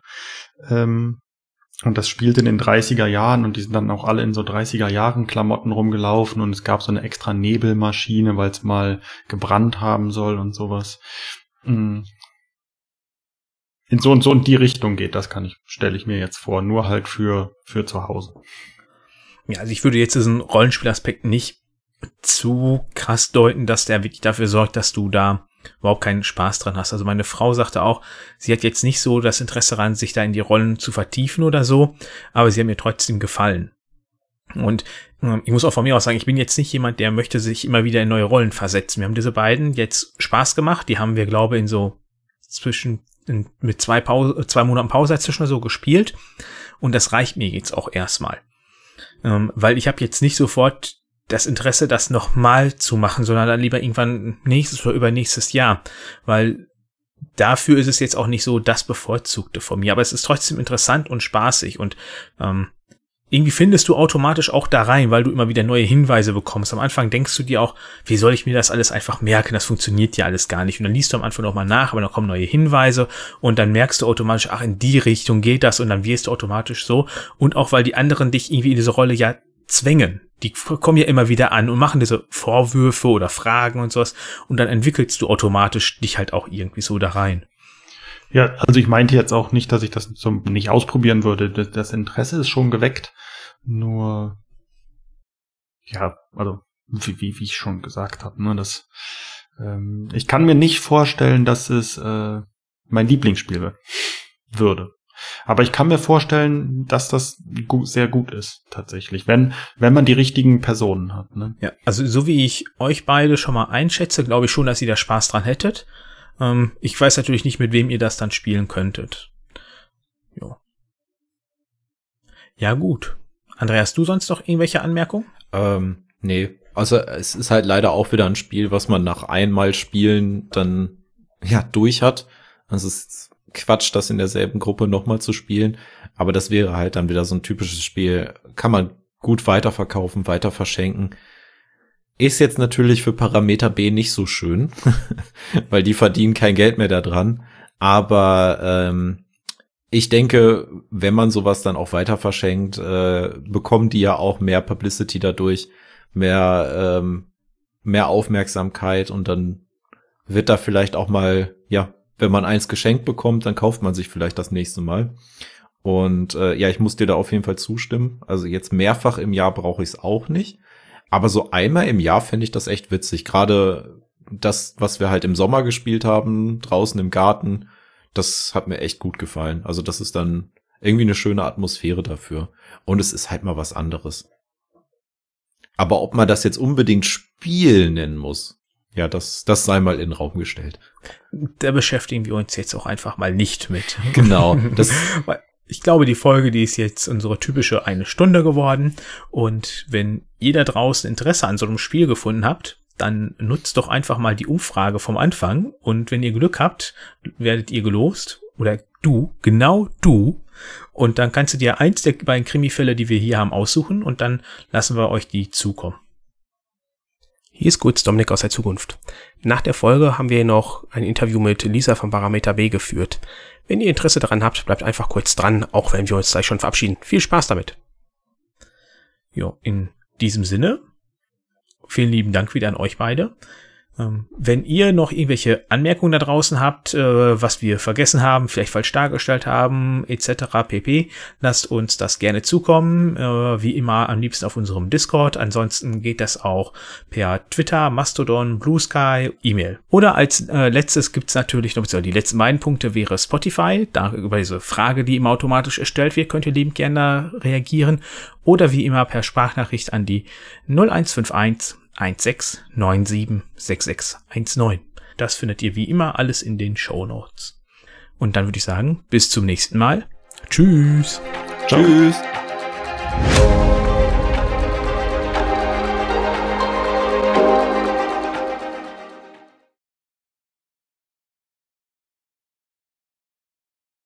So, wie dann eben angekündigt, hier das Interview äh, von und mit Lisa vom Parameter B. Hallo Lisa. Hallo, hallo mhm. zusammen. Ja, äh, dafür haben wir jetzt den Mono verloren, weil der meinte, ja, ich habe die ja nicht gespielt, dann ist das vielleicht eh nicht so sinnbringend, wenn ich mit dabei bin. Und äh, wir sind auch gerade an einem ganz anderen Tag eigentlich und Mono ist gerade am Arbeiten. Das ist eigentlich, glaube ich, viel mehr der Grund. ähm, Verrat das doch nicht, das ist Podcast-Magie. Ja, ach Mensch, man kann doch auch den Leuten mal Insider verraten. Aber verraten kann ja auch die Lisa uns jetzt doch mal ein bisschen über sich und Parameter B. Ja, gerne. Vielen Dank äh, für die Chance hier im Interview. Ja, ich bin Lisa Birnkoven, ich wohne im Rheinland und seit sieben Jahren entwickle ich Krimi-Dinner-Spiele und verlege die auch selber in meinem Eigenverlag Parameter B. Ähm, jetzt gerade vor ein paar Tagen ist mein neuester Fall auf den Markt gekommen, Popstar in Not. Ähm, genau, ich habe mich auf kleine Krimi-Dinner, ähm, also kleine Gruppen spezialisiert. Meine ersten sechs Fälle waren für genau vier Personen und der neueste Fall ist für vier bis sechs Personen. Also genau vier Personen bisher immer, hattest du gerade gesagt. Was ist jetzt das Besondere an dem neuen, dass es auf einmal vier bis sechs Personen ist? Wie kommt dieser, ich sag mal, Sinneswandel? Ja, ähm, ich sage mal, vor sieben Jahren gab es noch keine Spiele für vier Personen, deswegen habe ich damals damit angefangen. Ich hatte da so eine kleine Marktlücke gefunden. Ähm, mittlerweile ist es leider keine Marktlücke mehr, also da sind deutlich mehr auf den Markt äh, gekommen mit der gleichen Idee. Ähm, ja, vier bis sechs habe ich gedacht, ähm, spreche ich halt ein bisschen mehr Publikum an und ähm, das Zielgruppe ist bei meinem neuen Fall ähm, die Familie, also Familien mit Kindern. Da habe ich gedacht, da ist es irgendwie auch wichtig, dass man ja flexible Rollenanzahl hat, weil man ja, man könnte ja jetzt zwei Kinder, drei Kinder haben, ne, oder deswegen, äh, dann, dann würde ich halt nur Familien, wenn ich jetzt nur für vier Personen das entwickelt hätte, würde ich nur Familien mit genau zwei Kindern ansprechen. Das wollte ich irgendwie umgehen. Hm. Ähm, jetzt haben wir ja schon zwei Fälle gespielt. das sind Fälle, die wollte ich eigentlich nicht unbedingt mit meinen Kindern spielen. Wie ist das denn bei den neuen? Ja, genau. Die ersten äh, Spiele sind für Erwachsene ab 16 Jahren entwickelt. Ähm, ja, natürlich äh, sind da viele Erwachsenen-Themen drin und die sind auch, sag ich mal, nicht, nicht so einfach. Ne? Die sind ja deutlich, also die sind ja schon recht anspruchsvoll. Vor allen Dingen zwei Fälle, nur der Tod träumt nicht und ähm, Irren ist tödlich. Das sind so die Profi-Ermittlerfälle. Die, die sind auf jeden Fall nicht geeignet für Kinder. Ja, mein neuer Fall, da ist auf jeden Fall da stirbt niemand, da geht es nur um, sag ich mal, nur um ein Verbrechen, was gelöst werden muss. Und auch ähm, die erwachsenen Themen wie Affären oder Drogen oder Gewalt, also ja, sag mal, schlimme Gewalt sind da ausgespart, dass man das mit seinen Kindern auch spielen kann. Ähm, aber nichtsdestotrotz auch für erwachsene Einsteiger geeignet. Also langweilig ist das trotzdem nicht, auch wenn jetzt es kein Sex, Drugs gibt. Also Rock'n'Roll gibt's trotzdem. Ja. um nochmal auf das Thema Krimi-Dinner für genau vier Personen zurückzukommen. Ähm, wie bist du da überhaupt drauf gekommen? Also hattest du selber mal einen Fall, dass du was spielen wolltest und konntest es nicht spielen, oder? Ja, ganz genau, so war das. Also ich habe früher schon, sage ich mal, viele Krimi-Dinner für größere Gruppen gespielt, so sechs, acht, zehn Personen. Da war ich auch total der Fan. Und dann wollten wir Silvester ähm, mal mit einem neuen Pärchen spielen. Dann habe ich gedacht, ach komm, lass uns auch ein Krimi-Dinner zu viert veranstalten. Und dann gab's halt keins. Genau, ich habe überall gesucht und keins gefunden. Und dann habe ich gedacht, okay, komm, dann machst du einfach mal eins selber. Ich war damals schwanger mit meiner älteren Tochter und hatte dann auch so ein bisschen Zeit, ne, in Eltern, also nicht, also vor der Geburt hatte ich noch Zeit. Ähm, und ja, hab das dann einfach ausprobiert und irgendwie mit meinen Freunden dann gespielt und die fanden das alle total cool. Und dann habe ich gedacht, okay, kannst es ja einfach mal versuchen und habe mit so einer ganz kleinen Auflage von 25 Stück gestartet und habe halt gedacht, okay, wenn die jetzt keiner kauft, auf 25 Stück kann man dann schon so sitzen bleiben, das ist nicht so ein großes finanzielles Risiko. Aber die waren dann, ich habe das bei Amazon dann reingestellt und einen eigenen Shop aufgemacht und die waren dann mega schnell verkauft. Ähm, auch noch so total selbstgemacht, ganz amateurhaft, ne? Selber getackert und so bei mir zu Hause. Ähm, ja, und dann habe ich gedacht, okay, jetzt machst du es ein bisschen professioneller. Dann bin ich zu so einer, bin ich hier zu meiner lokalen Druckerei gegangen und dann haben wir eine Auflage von 100 Stück. Ist jetzt auch noch nicht so viel, aber die waren halt auch ja noch ja noch im gleichen Jahr äh, vor, also im Oktober oder so ausverkauft. Und dann habe ich gedacht, okay, dann kannst du ja jetzt noch mal größer starten. Habe ich 1000 Stück dann beim nächsten Mal gemacht und ja, das ging dann irgendwie, dann hatte ich auch, war ich motiviert, einen neuen Fall zu machen, weil das irgendwie so gut lief und ich bekam auch total viel Rückmeldungen von den Kunden, dass das irgendwie eine tolle Sache ist und ja, so fing das dann alles an. Sehr interessant auf jeden Fall. Ja. äh, ich hätte nicht, ich glaube, ich hätte nicht die die Fähigkeit, mir dann direkt ein Spiel auszudenken, wenn ich nicht äh, ein anderes nicht spielen könnte. Ähm, aber deshalb äh, mal die Frage äh, vom Thema her oder von den Mechaniken her, hast du, hast du dich da irgendwie inspirieren lassen dann von den alten Sachen, die du mal gespielt hast? Ähm, ja, ich sag mal, dieses, diese, das Grundprinzip des Krimi-Dinners, dass einer irgendwie der Mörder oder die Mörderin ist und lügen darf und die Unschuldigen die Wahrheit sagen müssen, das ähm, haben, glaube ich, alle Krimi-Dinner gemeinsam. Das habe ich jetzt ja nicht neu erfunden. Aber ich ähm, fand das halt, sag ich mal, immer schade bei den anderen Spielen, die ich bisher gespielt habe, dass es äh, nur so textlastig war. Also man hatte immer nur sein Heft und hat sich dann halt so unterhalten am Tisch, aber sonst hatte man, sag ich mal, nichts zu tun. Man hat halt so gelesen und dann hat man so eine Rolle gespielt, aber ich fand's halt total witzig, da auch noch so Beweismittel mit reinzumachen. Damals gab's zum Beispiel Hidden Games auch noch nicht, da gab's diese Fallakten noch nicht. Und ich habe dann gedacht, so ein, sag ich mal, dass man noch mehr ermittelt in so einem Spiel, ne, dass man so wirklich Detektiv ist und ähm, da auch versucht, Geheimnisse über die anderen mittels Beweise herauszufinden und nicht nur über den Gesprächsstoff. Das fand ich halt total interessant und das habe ich dann versucht, mit dem Rollenspiel so zu verknüpfen. Also habe ich jetzt zu jedem Fall, äh, zu jedem, zu jedem meiner Fälle auch wie eine kleine Fallakte dabei. Ne? Also es sind dann immer so zwischen 10 und 12 Beweismitteln. Die sind jetzt nicht, ähm, sage ich, die sind immer auf so eine A4 oder A3 Papiere gedruckt, aber so sollen halt so wie so ein, ja, verschiedene Dokumente auf einem zum Beispiel eine Kreditkartenabrechnung oder ein Knöllchen oder ein medizinischer Bericht oder sowas, Obduktionsbericht, sowas alles ist dann im Spiel enthalten und die, ähm, ja, die Personen, die das spielen, müssen halt auch richtig darauf ermitteln und Dinge herausfinden, Alibis überprüfen oder kleine Geheimnisse herausfinden, Unstimmigkeiten. Ne? Die müssen dann wie Detektive halt ermitteln. Und zusätzlich spielen sie aber ihre Rolle. Ja.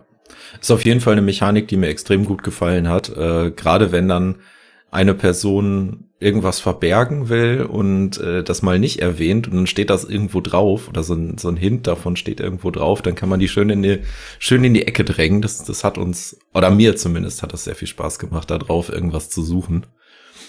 Deswegen ja. ist echt, echt eine coole Mechanik, die du dir dann dazu ausgedacht hast. Ja, ich finde es auch, also ich glaube, bei einem Viererspiel muss man halt auch noch eine andere Komponente haben, als jetzt nur dieses Rollenspiel, denn ja, man hat halt nur vier Personen am Tisch, ne? Das könnte, glaube ich, sonst langweilig werden, wenn man da nicht noch etwas zusätzlich einbaut. Ja. Die Themen sind ja jetzt vom Namen her alle recht auch aus dem Alltag gegriffen. Ist das was, was bei dir auch so dann das ausmacht, dass du nicht irgendwie Themen extra sammelst? Ja, also mit, ähm, ich glaube, dem ersten Spiel, der Mörder ist immer der Gärtner, da fand ich einfach den Spruch aus dem Lied von Reinhard May so gut, ne? Der Mörder ist immer der Gärtner, das sagt man ja immer so oft. Da habe ich gedacht, ach komm, das wäre doch total lustig, wenn du mal einen Krimi-Dinner machst. Und dann sind das einfach vier Gärtner, ne? Und dann äh, muss man halt irgendwie finden, welcher es ist. Fand ich einfach vom Titel her gut und das Thema, das ist ja auch sehr, sag ich mal, beliebt überall, ne? So Gärtnern und Kleingartensiedlung ist so schön deutsch das fand ich einfach total witzig, da mal was zu, zu machen. Und ähm, ich sag mal, jedes Spiel hat eigentlich so seine Geschichte, wie es zu dem Thema kam. Also beim zweiten Fall zum Beispiel, dein letzter Coup, da dachte ich, es ist cool, was Lokales zu machen, hier bei mir in Bornheim. Deswegen habe ich das dann hier spielen lassen. Äh, da wird halt so eine, so eine Bank überfallen. Und ähm, ich habe gedacht, vielleicht ist so was Lokales eine gute Idee.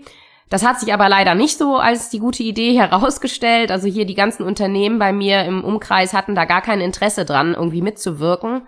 Und das hätte das Ganze eigentlich erst schön gemacht, sage ich mal, wenn ich dann auch wirklich, sage ich mal, das Logo von unserem Rebellenblut zum Beispiel kommt hier von mir aus der Gegend oder hier gibt's so einen schönen Biomarkt, ne, bei mir unten, der ist auch so ausgezeichnet, Bursch. Wenn die dann irgendwie so mitgezogen wären und ich dann hätte auch so ein bisschen die Logos verwenden können oder, naja, das so hatte ich mir das zumindest vorgestellt damals, aber da haben die, ja, die Unternehmen haben irgendwie, die fanden mich, glaube ich, irgendwie so undurchschaubar und wussten nicht so recht, was ich wollte und haben dann lieber erst Nein gesagt, als dass sie da irgendwie mitgemacht haben. Das war ein bisschen schade. Ja, bei dem nächsten Spiel, äh, nur der Tod träumt nicht, da fand ich dieses Thema Klarträume einfach total spannend selber. Also ähm, und habe gedacht, ich will mal, mal was zu recherchieren und bisschen mich dazu bilden und habe gedacht, ach komm, dann kannst du ja auch ein Spiel dazu machen wenn du dich eh schon damit beschäftigst. Ähm, bei dem nächsten, Sport ist Mord, ah, die Idee hatte meine Freundin, die meinte auch der Spruch äh, und Fitnessstudio, das wäre doch auch eine coole Sache. Ähm, Friss oder stirb, Klimawandel fand ich selber auch sehr wichtig, das Thema. Ähm, und habe gedacht, da kann man mal so ein Statement setzen, wenn man da auch ein, ein Spiel zu macht da war auch gerade hier Hambacher Forst, ne, mit den, mit dem Haus, äh, Baumbesetzern und so, das hat also richtig gut in die Zeit gepasst. Und bei Irren ist tödlich, da habe ich die Community abstimmen lassen. Habe ich einfach mal gesagt, okay, kommt, äh, habe ich mir erst Themenvorschläge einholen lassen. Habe ich, also alle durften ein Thema vorschlagen und dann haben alle abgestimmt. Und dann kam Psychiatrie raus. Ja. Achso, und das neueste Popstar in Not, ja, da habe ich ein bisschen recherchiert, was so die Teenies gut finden. Ähm, da wollte ich halt auch gerne Mädchen und Jungen ansprechen und ähm, das war dann so ein Thema, was halt, ähm, sag ich mal, alle, wofür sich alle interessiert haben. Deswegen habe ich das genommen. Also Musik ist, ist so ein Thema, das verbindet.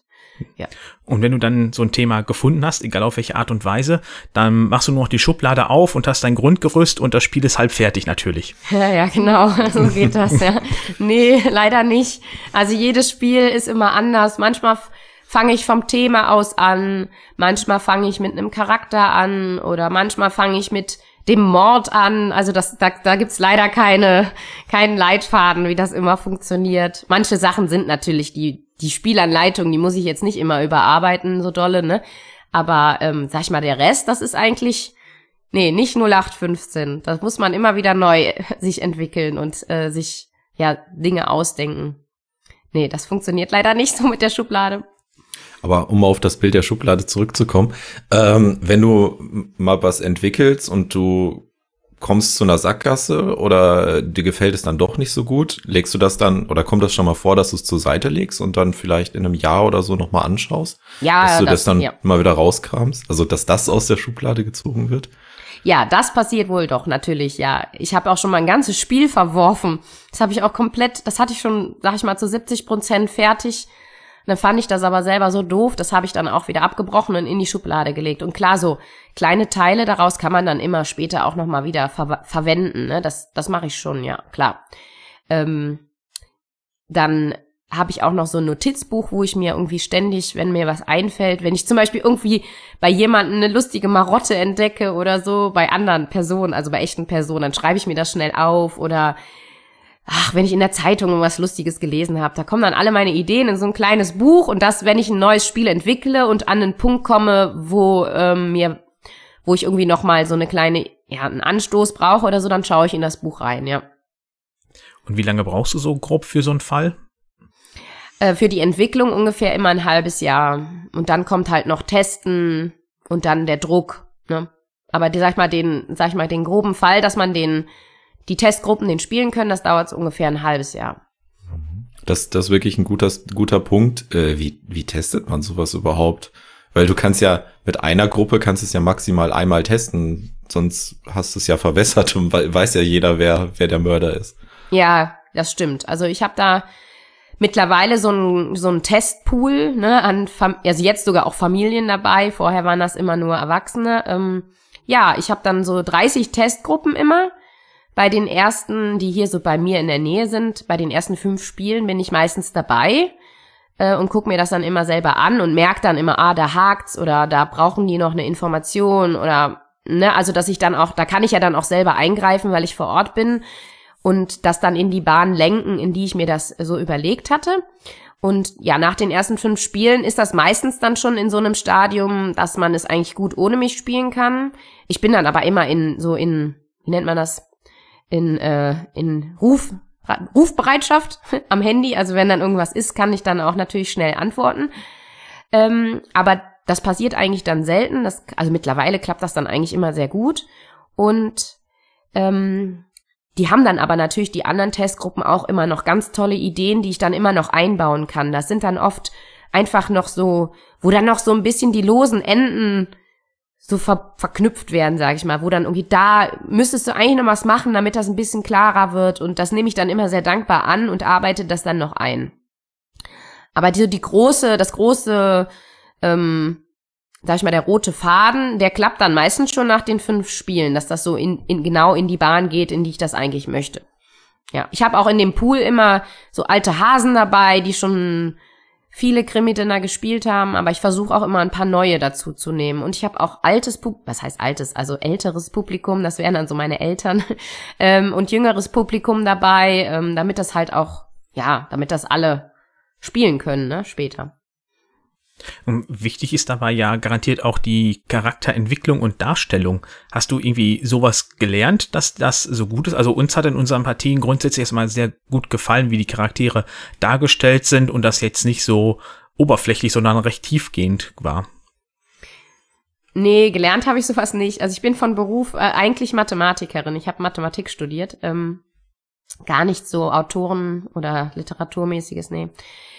Ähm, ja, das ist aber diese, sag ich mal, diese Charaktere, dass die so ein bisschen ausgereifter sind, das, das kommt auch dadurch, dass es für kleine Gruppen ist. Ne? Dadurch kann man das nicht so oberflächlich machen, sondern man muss ja die ganze Story auch ein bisschen tiefergehend machen, denn man will ja auch irgendwie was spielen. Und wenn dann, man möchte ja die anderen auch besser kennenlernen, die sich selber besser kennenlernen. Ähm, und deswegen muss das alles natürlich ein bisschen tiefgründiger sein, also mit einem Spiel mit acht Personen. Wenn du zu acht spielst, dann kannst du dir meistens, bist du schon damit beschäftigt, dir die Namen von allen zu merken und dann hat halt jeder irgendwie ein Motiv, aber das sind ja dann auch schon acht. Deswegen das, ne, so das ist ungefähr eine gute Anzahl, glaube ich. Und in dem Spiel für vier muss man das ja auch ungefähr so komplex machen. Das heißt, jeder muss irgendwie zwei Geheimnisse haben, ne, damit du dann auch auf diese acht kommst. Und deswegen muss jeder so ein bisschen tiefgründiger sein, damit es halt spannend bleibt zu viert. Dein, deine, deine Charaktere und ähm, die, die, die ganzen Beweise und Hinweise und alles ist ja auch ähm, alles sehr, sehr schön grafisch dargestellt. Machst du das auch alles selber oder hast du da irgendeinen einen befreundeten Grafiker, der das macht? Nee, ich mache das auch selber, ja. Aber vielen Dank, ja. ja, mache ich eigentlich, ja, fast alles selber. Mhm. Ja. Aber das hat man sich jetzt so über die Zeit angeeignet, ne? Also wenn man das sieben Jahre macht, dann, dann, ähm, ja, und die Produktion läuft nach wie vor von mit dieser lokalen Druckerei vor Ort ab oder bist du da mittlerweile groß expandiert? nee, ich mache das immer noch mit meiner lokalen Druckerei hier, die Paffenholz aus Bornheim und bin da auch total zufrieden und finde das auch total klasse, irgendwie hier die lokale Wirtschaft zu unterstützen. Das ist auch so ein Familienunternehmen. Ähm, wo der Senior irgendwie auch noch mitarbeitet. Also ich finde das total klasse und äh, bin auch froh, dass ich das mache und nicht irgendwie in China produziere, sondern das hier vor Ort mache. Auch hier, die werden dann hier in Bornheim gedruckt und dann auch in Meckenheim, das ist ja auch ganz in der Nähe bei mir, konfektioniert von einer Werkstatt von Menschen mit Behinderungen und ich bin mit allem, mit der Produktion also mega zufrieden. Ja, es ist halt auch total persönlich. Und jetzt zum Beispiel gerade bei der Messe, da kann ich mal so aus dem Nähkästchen plaudern. Da war mein Fall Irren ist tödlich ausverkauft und ich hatte auch nichts mehr zu Hause auf Lager. Und dann habe ich bei dem angerufen freitags morgens und ich konnte da dann Freitagabends noch Kisten abholen, ne? Äh, damit ich dann auf der Messe am Samstag wieder was verkaufen kann. Also den Service hat man so, glaube ich, sonst nie. Ja. Also das ist ja schon wirklich äh, super freundlich und unkompliziert, wenn das innerhalb von einem Tag dann für so ein, eine relevante Messe ist. Ja. Beziehungsweise, ich sage jetzt gerade relevant, wie relevant sind Messen für dich überhaupt? Ja, das ist immer ein bisschen schwer dann so zu sagen, aber ich glaube, dass für die Bekanntheit ist das schon mega wichtig, ne? Dass man, ähm, dass man irgendwie gerade bei seiner Zielgruppe irgendwie auf dem Schirm kommt, ne? Also dass die einen kennen und irgendwie schon mal gehört haben. Und für mich ist das ähm, da ich ja jetzt, sag ich mal, eigentlich nur im Homeoffice zu Hause arbeite, ohne Kollegen, ist das für mich natürlich auch ein ganz tolles Event. Ich sehe da meine Kunden und ich krieg da Feedback und dann sagen die nochmal, boah, guck mal, da haben wir das gespielt und hatten so einen Spaß oder das war so lustig oder warum hast du das gemacht? Erklär mir das doch nochmal und dann da so mit den Kunden ins persönliche Gespräch zu kommen, ist für mich natürlich total schön und motivierend, ne? Wenn man halt sonst immer so in seinem Kämmerchen sitzt und keinen Kontakt zur Außenwelt hat, ne? Ja, sag ich mal, dann ist das so ein echt mein Jahresevent, ne? Die Messe in Essen, ja. Ähm, wo kann man dich denn sonst treffen? Du hast jetzt ja gerade Essen angedeutet, die war jetzt auch gerade. Ähm, das heißt, die Leute müssen sonst Jahr warten, bis sie dich mal live sehen können oder kann man dich eventuell auch woanders noch antreffen? Ja, ich war auch dieses Jahr habe ich auch mal die Messe Spiel doch in Dortmund ausprobiert, aber ähm, das ähm, hat sich leider für mich nicht so gelohnt. Also ich werde wahrscheinlich nur in Essen bleiben, ja. Da müssen wir ein Jahr warten, ja. Schade. War für uns immer so schön nah. ja. Ja, mal gucken. Aber ja, ich weiß auch nicht, die Besucherzahlen da waren auch sehr wenige. Und dann, ich sag mal, die Krimi-Dinner, das ist ja nochmal ganz spezielles Publikum die müssen ja irgendwie Krimi mögen und die müssen so ein bisschen Rollenspiel mögen und dann ist die Zielgruppe schon kleiner als jetzt, sag ich mal, so Ermittlerspiele oder so, wo man dann, sag ich mal, nur ermittelt. Deswegen, ähm, ja, da war dann leider irgendwie, vielleicht jetzt mit meinem neuen Fall, mit dem Familienfall, vielleicht spreche ich da noch mal mehr an. Ja, ich, ich muss mal schauen, aber es ist für mich natürlich auch immer ein Riesenaufwand, als, also alleine, ne? Dahin zu fahren und das alles aufzubauen. Ich habe dann zwar immer jemand dabei, der beim Ver Verkauf hilft, aber den Abbau und Aufbau und so, das mache ich immer alles selber. Okay. Hast du auf den Messen denn irgendwie groß Konkurrenz? Also ich hätte jetzt, oder wir haben ja in unserem, in unserem Podcast darüber gesprochen, äh, oder haben die Krimi-Dinner mit in den Pool von Exit-Spielen, mit in Adventure-Games so alles so reingenommen. Siehst du die auch als Konkurrenz für dich ähm, oder in der Zielgruppe? Oder denk, oder ist es schon ja schon in der Zielgruppe, aber wie gesagt, die müssen halt auch noch so dieses Rollenspiel mögen. Ne? Das, also ich habe die Erfahrung gemacht, dass das viele mögen die Ermittlerspiele sehr gerne. Und wenn ich dann sage, naja, bei mir musst du dann halt auch noch eine Rolle spielen, dann sagen die, nee, nee, nee, da, das ist nichts für mich. Aber auf der anderen Seite gibt's auch ganz viele. Aber ich glaube halt, wenn man Krimi-Dinner mag, dann mag man auch diese, diese Fallakten. Ne? Also so rum funktioniert das schon, aber andersrum funktioniert das nicht. Und wirst du denn bei deinen Krimi-Dinnern bleiben? Also sprich, was hast du zukünftig noch vor?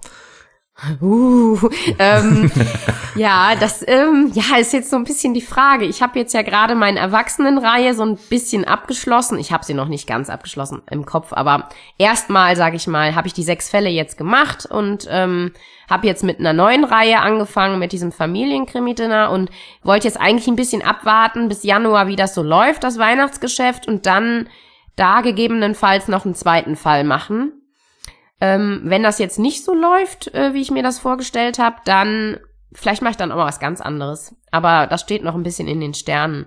Ich hätte auch immer, also ich bin auch immer dran, mal ein Brettspiel zu entwickeln. Äh, habe da auch schon mal so zwei Prototypen gebaut, aber das hat leider irgendwie alles nicht so geklappt. Also ich fand das Spiel gut, aber andere nicht. ja, nee, das habe ich dann wieder ähm, in die Schublade gepackt. Aber vielleicht mache ich auch mal was in die Richtung. Ach, mal schauen, was die Zukunft bringt. Ich bin da ja, noch ganz offen. Mal gucken. Kann ich noch nicht so viel zu sagen. Um auf unsere Schublade zurückzukommen, es sind genug Ideen vorhanden. Ja, das Die in der. Schublade liegen, ja. Da sind ganz viele, ja, ganz viele so unfertige Sachen drin. Okay, und willst du das dann auch wieder alles so in der One-Woman-Show machen? Oder ähm, meinst du, dass du da dann eventuell ja, Hil Hilfe holen klingt immer so, so, so, so, so schwer, aber äh, dass du da dann die Unterstützung dazu holst. Ich glaube, bei einem Brettspiel würde ich mir schon Unterstützung holen. Da würde ich dann eher so ein, also da würde ich das über einen Verlag versuchen, ja. Ja, mit den Krimi-Dinnern, ich bin damals gar nicht auf die Idee gekommen, überhaupt einen Verlag anzufragen. Ne? Also wenn man, ich war da ja ganz neu, ähm, pff, bin da so ein bisschen naiv in die Sache auch gestartet ähm, und habe da gar nicht irgendwie, ich habe einfach gedacht, ach, mach das doch mal alleine. Ich meine, warum nicht?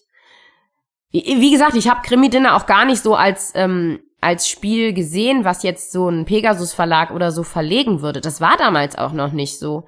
Da gab's halt Krimi Total und Culinario Mortale die und ähm, hier mörderische Dinnerparty und die haben sich halt alle selber verlegt und dann habe ich gedacht, das mache ich halt auch so. Aber bei einem Brettspiel, das ist ja natürlich noch mal ein ganz anderer Markt. Da würde ich, glaube ich, dann auf irgendwie auf die Erfahrung von so einem Verlag dann hoffen. Aber dass man dann da überhaupt ähm, genommen wird, das ist ja so großes Glück, wenn man das hat. Also da ähm, müssen wahrscheinlich noch ein paar Spieleentwicklungen äh, hinter mir sein, dass ich da, dass dann dann die richtige Idee dabei ist, wenn überhaupt. Ne? Also das ist halt, da wird ja nicht, jed also bei mir wird ja in meinem Verlag jedes Spiel, was ich jetzt äh, mir überlegt habe, verlegt, ne? Denn ich bin ja die Verlegerin. Aber bei, bei einem, wenn ich dann mit einem anderen Verlag zusammenarbeiten will, müssen die das ja auch gut finden, ne? Du hast jetzt ja gesagt, dass du das alles selbst verlegst. Das heißt, man kann die Sachen auch nur über dich direkt beziehen oder wie können unsere interessierten Hörenden da draußen an deine Krimi-Dinner kommen?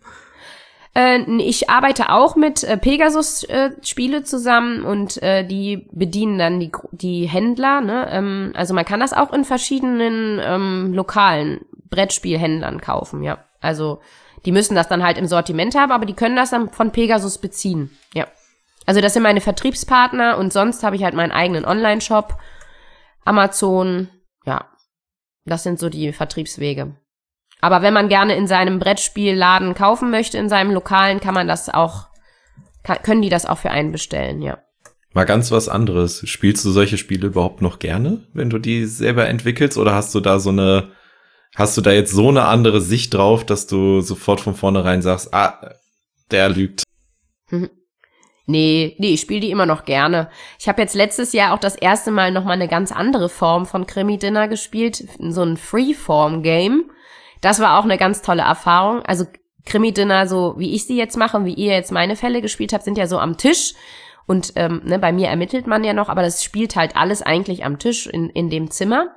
Und so ein Freeform-Game, das war auch nochmal eine coole Sache. Das ist dann so für ganz viele Personen und dann hat man, bewegt man sich in den Räumen. Also dann hat man richtig mehrere Räume und dann sind da halt auch mehrere Menschen. Also das, wo ich mitgespielt habe, waren 40 Leute. Das war eigentlich richtig cool, ja. Es war nochmal eine ganz andere Art. Also ganz wuselig und äh, man wusste auch nicht so recht, mit wem man immer sprechen soll, weil es so viele Gesprächspartner gab. Hm. Aber da konnte man auch sterben äh, in dem Spiel. Das war auch total interessant. Man konnte auch andere umbringen. ja, Also das war auch eine coole Sache. Das, ich also hoffe das, nur im Spiel natürlich, ne? Ja, nur im Spiel, ja. ähm, Gab es auch Ärzte dann, die dir dann helfen konnten. Also das fand ich cool. Ich spiele auch andere Krimi-Dinner selber noch. Ähm, wobei, ähm, da meine ganzen Freunde ja immer meine testen müssen, haben die jetzt nicht mehr so Bock, mit mir Krimi-Dinner zu spielen. ähm, das heißt, ich habe die ja schon alle dafür ähm, benutzt, sag ich mal. Dann haben die nicht mehr so Lust. Deswegen läuft es meistens auf eher so Ermittlerspiele hinaus, auf so Fallakten oder sowas, ähm, wenn es in die Richtung geht. Ja. Und wie sieht es abseits von Krimi-Dinnern aus? Spielst du da auch die normalen, in Anführungszeichen, Brettspiele noch? Oder überhaupt? Ja. Äh, ja. Ja, ja, wir spielen auch gerne zu Hause. Also ich, klar, ich habe die einmal meine beiden Kinder, mit denen, die versuche ich natürlich immer an, zum Spielen zu begeistern. Da haben wir auch eine ganze Latte an Spielen. Und ich spiele aber auch gerne, ja. Ähm, also zum Beispiel jetzt ganz neu von der Messe habe ich Gin zu Hause von Hall Games. Das finde ich total klasse. Ähm, da kenne ich auch den Redakteur und durfte da so ein bisschen beim Testen ähm, mit mit, also ich durfte das immer testen, ob es gut funktioniert und so und meinen Senf dazu geben. Also das spielen wir im Moment sehr gerne oder, also ich spiele meistens dann mit meinem Mann. Äh, Duell von Seven Wonders spielen wir gerne oder Kartograph oder Terraforming Mars, sowas in die Richtung. Ja. Ja. Also auch Querbeet, was einfach Querbeet. gut gefällt, kommt auf den Tisch. Genau, ja. Wir machen immer abwechselnd, immer ein Brettspiel und dann ein Krimispiel. Mein Mann spielt nicht so gerne diese Krimi-Sachen, deswegen haben wir uns darauf geeinigt, ja. Ja, sehr schön. Also ich glaube, wir sind mit unseren Fragen und interessierten Dingen, die wir von dir so erfahren wollten, durch. Hast du noch was auf dem Herzen, was du uns gerne mitteilen möchtest? Ähm, Gott, gute Frage. Ähm, ja, äh, ich kann jedem nur empfehlen, mal einen Krimi-Dinner auszuprobieren. Das ist wirklich ein großer Spaß. Und da braucht man auch gar keine Angst haben. Das haben immer viele Leute, glaube ich. Die wissen immer nicht so genau, was auf sie zukommt und haben dann irgendwie Angst, irgendwie was falsch zu machen oder so oder wissen nicht so genau, was, ne, wie das so abläuft. Also bei den Spielen ähm, von mir jetzt kann ich echt nur sagen, einfach ausprobieren und es ist wirklich ein total lustiger Abend, der in Erinnerung bleibt. Ähm, denn das Schöne bei dem Krimi-Dinner ist ja, dass man auch noch irgendwie in eine Rolle schlüpft und ähm, ja, und dann halt selber Ermittler und Hauptverdächtiger zugleich ist und man hat einfach einen lustigen Abend. Kann ich nur jedem empfehlen. Wunderbar. Dann vielen lieben Dank für deine Zeit und äh, viel Erfolg mit deinem neuen Fall. Und dann sage ich einfach mal bis spätestens nächstes Jahr in Essen. Danke, ja, vielen Dank für die Möglichkeit und ähm, schön, dass ihr meine Spiele gespielt habt und sie euch gefallen haben. Und ja, vielen Dank und auf Wiedersehen. Jo, tschüss. Danke, dass du da warst. Tschüss. Tschüss.